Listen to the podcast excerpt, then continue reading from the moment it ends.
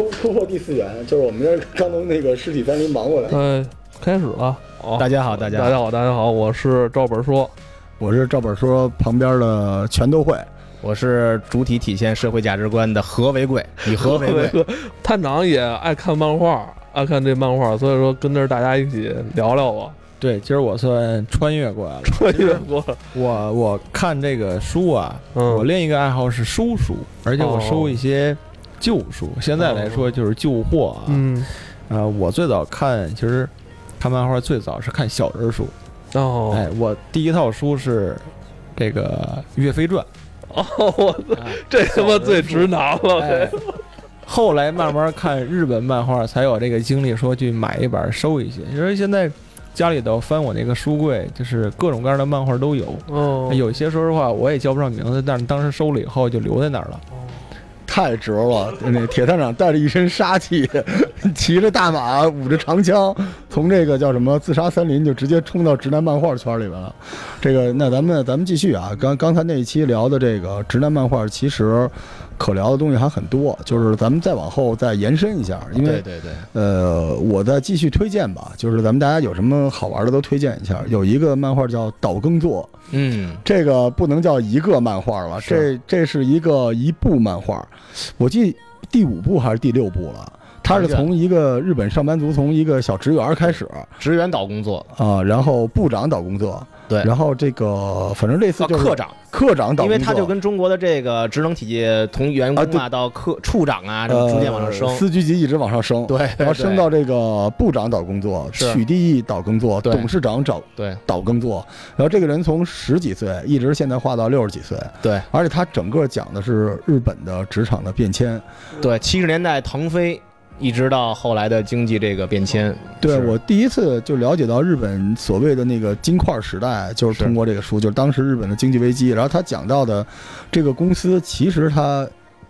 是松下是吧？背景很像，对，很像松下，它经历了不光是一个简单的公司，呃，有唱片行业、是影视行业，对然后这个餐饮行业、电器。航空行业对全部涉及到。对对对，然后里边有大量的跟香港、跟这个东南亚地区、跟中国的各种各样的交易。是就是这漫画里边这个角色十几岁到现在六十几岁了，对，人家退休了吧？就是像我们正常人一样，只不过可能我们有的人一辈子连个处长都没混上，但是他是一步一步，等于靠着自己的这个能力啊和一些机智的处理问题的方式，不断的去成长他的空间。画了多少年了？这画了几十年了。他这本书特别有意思，我在日本，呃，买到这这部书的最后一本，现在好像还没完是吧？还没完，但是基本他前面主框已经对，孙子已经出来了。买到最后一本的时候，他在那个日本的那个漫画店里啊，他不是既不是搁在呃少年热血漫画，也不是在青年漫画，他是搁在小说那一栏里的，就是他是陪着整整日本的一代人。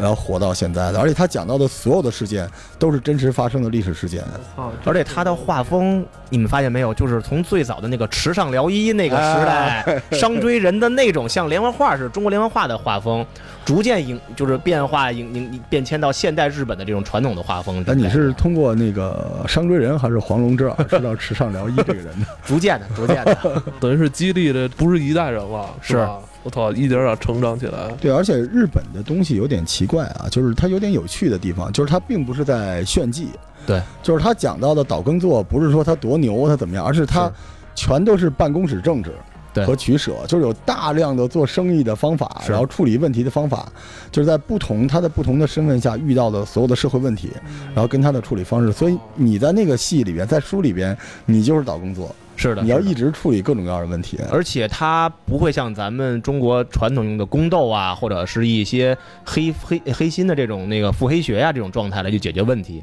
都是很正向的，用你能想到的尽可能公平的这种方式去努力去解决问题。对，连婚外情都处理的特别燃。我操，这个让你们一说，我觉得这不仅仅是他妈漫画了，我操，这个意义真是做人啊，什么确。实影响很多，那他的作者呢，就是只专注在这一部作品上了吧？是呃基本就是这样。他画过两个比较有名的系列，岛工作是一个系列，还有一个叫叫人黄昏之星，应该是讲所有的黄昏恋的。他其实比较关注社文，他在日本的地位并不是一个漫画家，他是一个作家，所以你会看到他后来画风并没有更绚烂，像乔乔那样，而是更简练。其实我觉得最关键一点就是我们录玩家这个节目是想跟大家分享有趣的生活哈，就不是那个游手好闲指南吗？也是游手好闲指南哈，就是我想我一定要跟大家说，就是漫画他这个观念和连环画刚才铁探说的不太一样，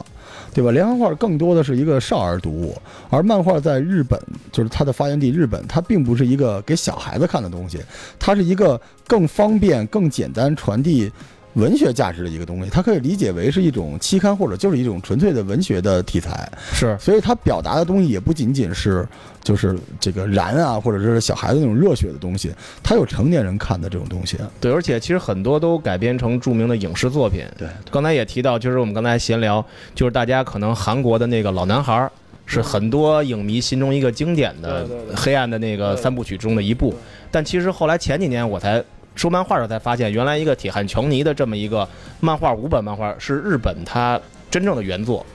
等老男孩等于是韩国翻拍他这个版本。哦，老男孩是根据这个日本的一部漫画改编。是是是，而且大家可能有印象，老男孩的那个电影版韩国的，我们记得就是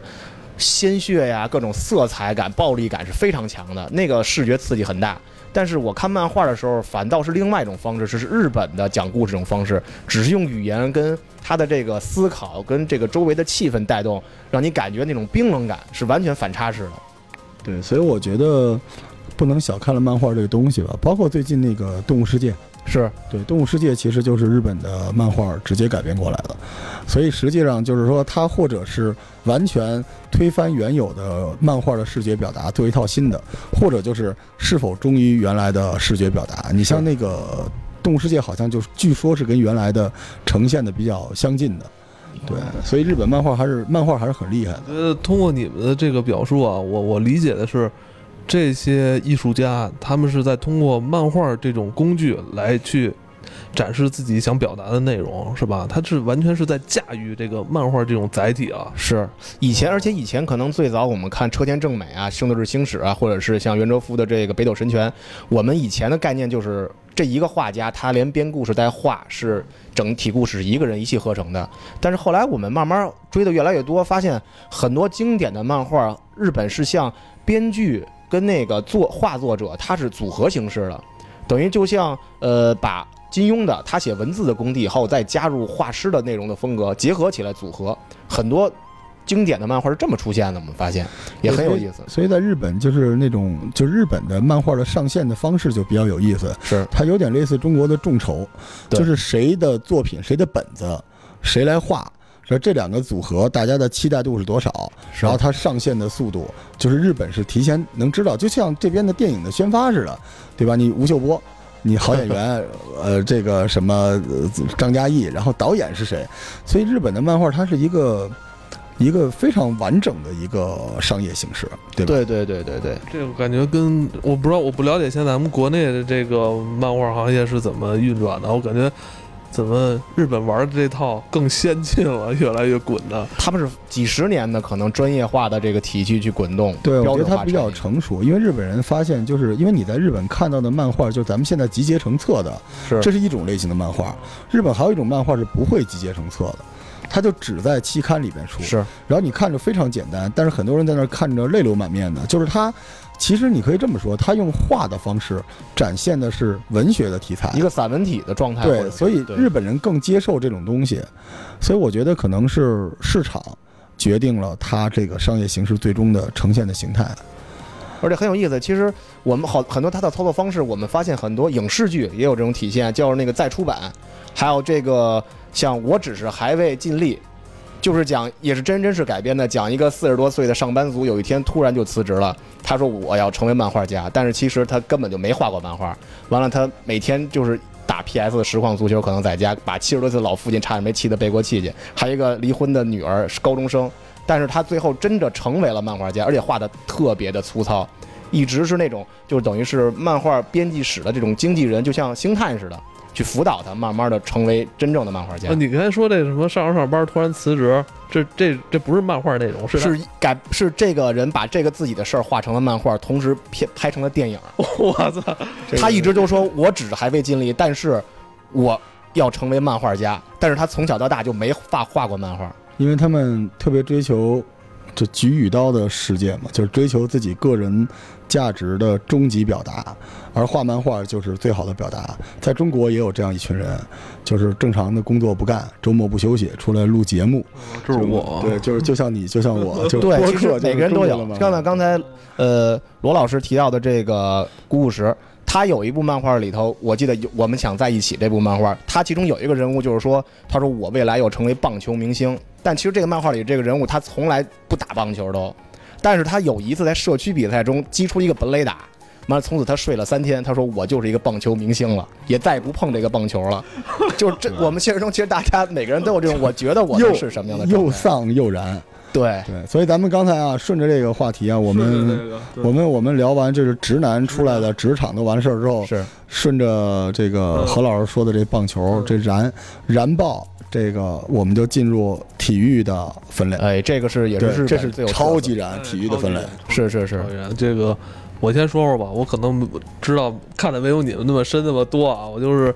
第一次让我感觉到这个燃的这个东西，还是通过足球小将。就是小时候我家有那卫视中文台，是是是收到那个当时应该是香凤港凰卫视的那些呃台，比就是对凤凰卫视前身那个九七年之前嘛，对对对，香港中文台，然后每天晚上能看那个日本那动画片儿，哇，让让我大开眼界啊！这个、嗯球还可以这么踢，是吧？你没想出门来个猛虎射门什么之类的？你们肯定不只是足球小将了吧？左老师先来，足球小将肯定是我现在还在看，哦，对，因为那漫画还在画。但是我们我打篮球啊，我们的这个体育最燃的，当时我看最早是港版，叫《男儿当入樽》，对我对，然后这个大陆因为没正式引进，所以台版应该叫《灌篮高手》。对，就必须是这个。这个你看，因为我们看的时候已经很晚了。这个漫画是九几年的，对，咱们基本都是两千年之后，就中国篮球热，姚明那一阵儿才开始看这个漫画但是咱动画早啊，动动画九八年的啊？是吗？就咱们这边九八年进来的是吗？对对对反正就是因为我印象特深嘛，那年我是高二，那会儿是因为高中了，大家都在打篮球了，已经开始，然后，呃，都惦记着晚上回去看这动画片儿嘛。对，因为我记得特清楚，我那时候看来我是比你老，我那时候上大学，我我那时候已经上大学了，我那个就是这这这个漫画最燃爆的那个场景，不是三井寿跪在地上说我想打篮球吗？此时那个直到世界尽头的那首歌曲起来的时候，我堂堂啊，我大北航。那个整个宿舍楼无数男的用各种口音模仿这个这首歌，用日日语就是发出就是大家在大合唱这首歌，然后这个赤条条的那种糙壮的汉子泪流满面的看着动画片儿，就是这《灌篮高手》，说实话，他他厉害之处在于，虽然他没有猛虎射门啊，但是是。他一开始有点胡闹，就樱木会那种就是千人千手观音防守，但是画到后来已经非常写实了，就让我们这帮打篮球的，就尤其他画到全国大赛的时候，他基本上篮球里面关键的那些点，爆发力啊、传球等等之类都有。就对他就是篮球人画的篮球的东西，所以我们大家觉得那个实在是太棒了。而且从那个时代可能开始以后，大家开始对这波鞋啊这种各种篮球鞋的收藏啊开始重视起来了，就是带领了另外一个风。说到球鞋，多说两句，因为我记得应该是差不多同时间，第一次接触到原来这个篮球鞋这么贵，是在哪年呢？就是在九五九六年，央视开始直播这个 NBA，, NBA 然后紧接着就是这个耐克开始把他这个这篮球鞋打向市场了。是我现在还记着当时的那双乔丹也好，就那是安芬尼哈德韦那双，哎对安芬尼哈德韦当年那双也特别，一千三百1000五，对差不多我靠！现在说现在花一千三，他妈也是个钱啊！那会儿的一千三跟现在感觉上万了，啊，那可不嘛！班里真的是有家里有钱的那种同学，穿完之后我们就过来摸摸他那气垫，当时真有跟跑车一样，当时法拉利。他妈贵。你要说现在你他妈花一花五千块钱，都他妈不如当时他是妈花一千三好玩的是，现在这 Jordan 还是这个价儿，啊！对，啊所以这厉害了，是吧？别嫌现在鞋贵，我操对，！就是就是，咱回头再来一期鞋的事儿啊，咱先不说。但是但是你说那个时代，就是说这个《灌篮高手》，实际上啊，男儿当入樽这东西，它等于带给我们的不是一时快感，而是一种文化进来。就是你喜欢一样东西的话，你真的要投入进去，教到你这个。而且当时最昂贵的一件配置就是看你打篮球的女朋友，人人都想要赤木晴子，对，每一个人都很要哎。但是我就喜欢那个经理，喜欢宫城良太的那个。实实战利器，对对对对，你这个流氓。我记得当时我们高中时候，班里那些就是主力嘛，就是无形的一种对号入座，就一定要有一个流川枫似的，带着所谓一个不知道是不是女朋友，但是俩人有点关系暧昧的，就是你当时女孩也投入，现在去日本最著名的一个旅游景点，不就是镰仓的一个大海那个路？对，现在镰仓还是是后来说是陵南高校，是湘北是没有的，但陵南高校是真的有的，而且樱木花道那个人也是真实存在的。对，对对，这这是最神的，你当知道吗？时那个互联网不是还有过一张那樱木花道那照片的吗？我很轰动，真很轰动。对，有点像，有点像。但是你们发现发现，就是漫画比动画片好，就是你动画片当年咱们看《灌篮高手》的时候，那个四木君一个三分球投了三集，我们等了一个星期，对吧？各种往前二十多集的回忆。但是漫画我可能翻几页，我就可以很快的去更新下一个。你知道，这就是井上雄彦厉害之处，就是他画到最高潮那个全国大赛的时候，是。最后二十多页一个台词儿都没有，对，他就是感觉到你在看最后那一幕的时候，你只能想象现场的欢呼声和你其实这个就感觉呼吸的声音。视觉就给你变成一个镜头的影视感的状态了。哎，对关键是什么？你看的人不觉得他投了那么长时间，你就跟着他回到那个闪回了。这个，对对对，你们铁探，你打篮球吗？的确，关注点年代不同啊。嗯我看《灌篮高手》的时候，我就知道这一个名儿，这个什么入樽，这个我当时嗯不太懂啊。嗯然后那时候还小，但关注点不一样。那时候可能篮球这个运动吧，刚刚在北京城红火起来。我印象中那时候都踢足球，对，足球小将比较那什，么。都猛虎射门。篮球那时候学校这框儿特操蛋，啊，两米多高，那时候初中你一米六几，你嗯离这框儿太远，所以篮球我不爱玩儿。但看这个片儿给我的一个关注点，你知道，我喜好的人也不是什么流川枫，嗯我喜好那个水户洋平，一一猜就是，动不动对。这个突然间有事情了，水户洋平几个人五人组，哎，对对，蹬着绳就从那个篮球场唰就飞过去了，还摆造型，对。那时候我印象中那个校服啊，我们那那时候那个年代的校服全是运动装，对对对对，只要是这个进学校，然后拉链儿不拉上都敞着怀的那个，嗯。一定是水户洋平这么一拨人。然后喜欢流川枫那个都把那个链儿蹬上，一直蹬到脖子，给脸裹一半儿，然后表现的特别冷酷那种状态。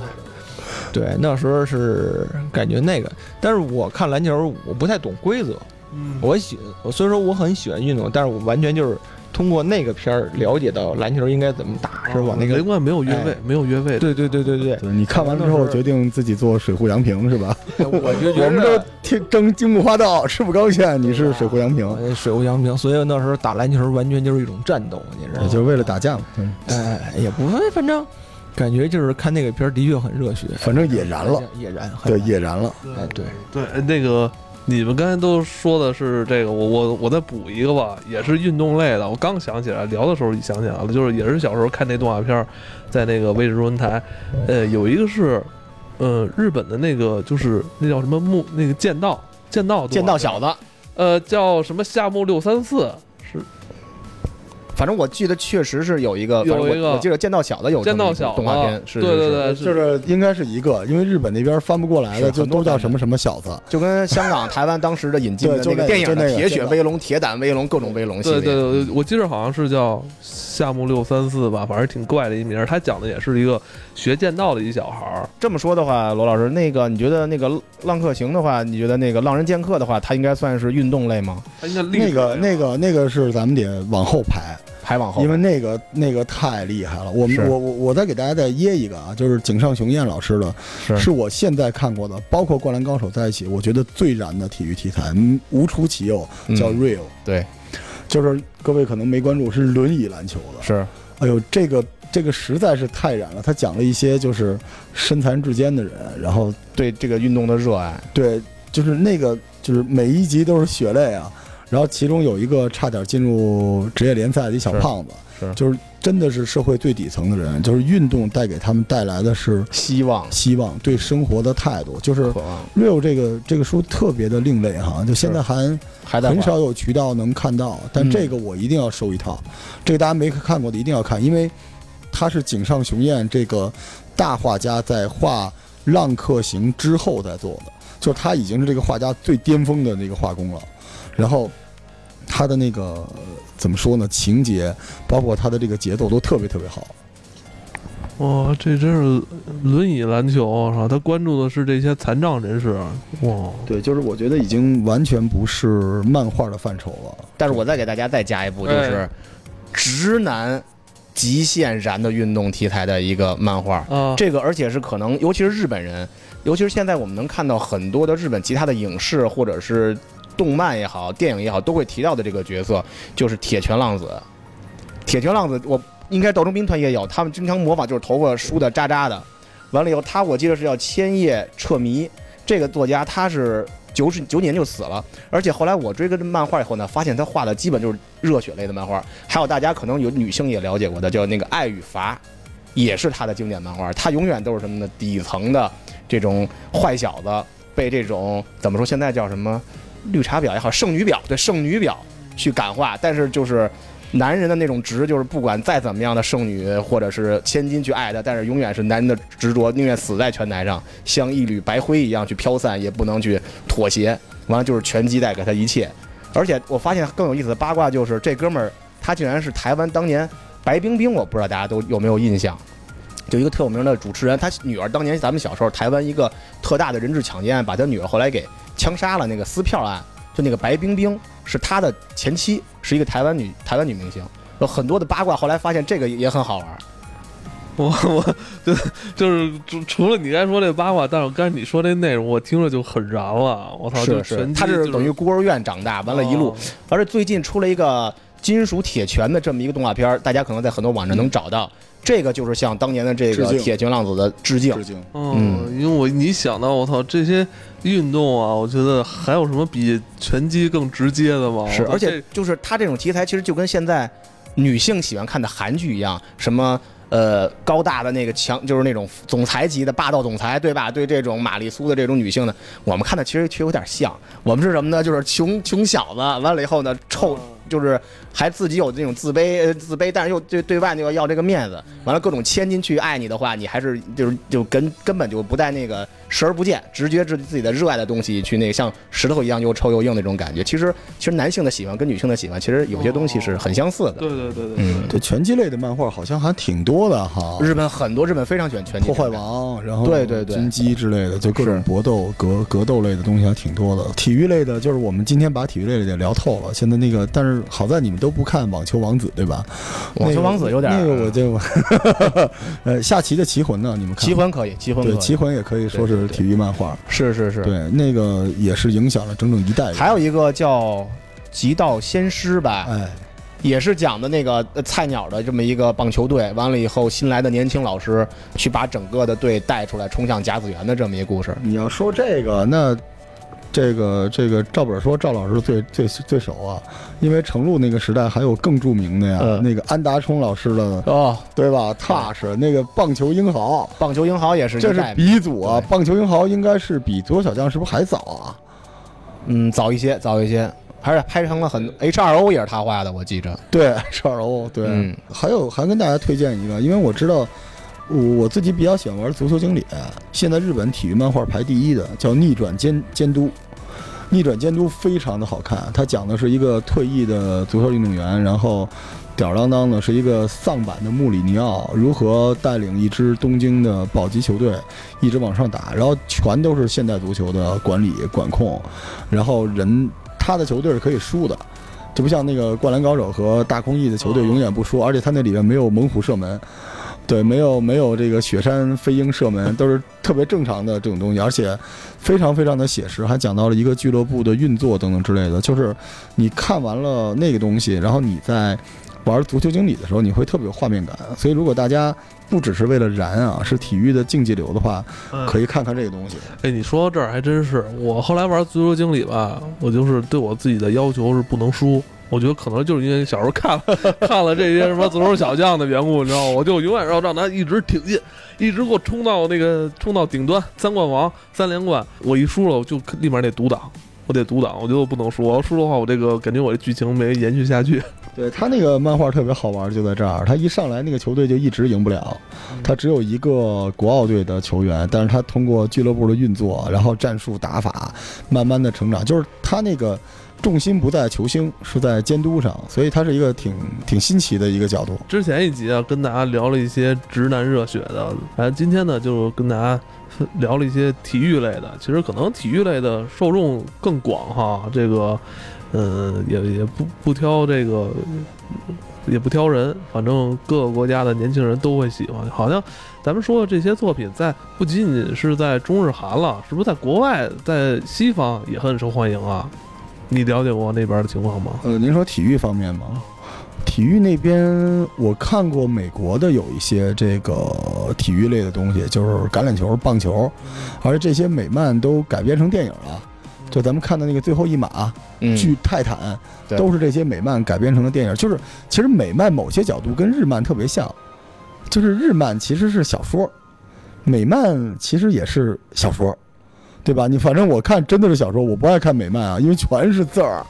我的天呀，那那那一面里边那文本真的是够咱们日漫的好好几页的那个东西了。而且确实就有点像拍的电影《Marvin》的这种感觉，他的那个故事讲的比较直接，不像我们看就是日本的，加上亚洲的，咱们讲究这个千千回百转啊，完了有低潮啊，有成长，有黑暗呐、更丰满一些，可能更现实一些。好吧，我觉得接下来那个咱还有什么分类要跟大家推荐的？咱们下一期我们最喜欢，下一期我们去这个历史。历史对，其实有很多历史类、哦黑道类，完了以后还有像就是综合的，就是那种政，就是偏政治类的这种，完了以后就是他研讨类未来的政治类的方向的这种深度的也有很多。行行，咱们下期再见啊！好，好，拜拜大。家再见。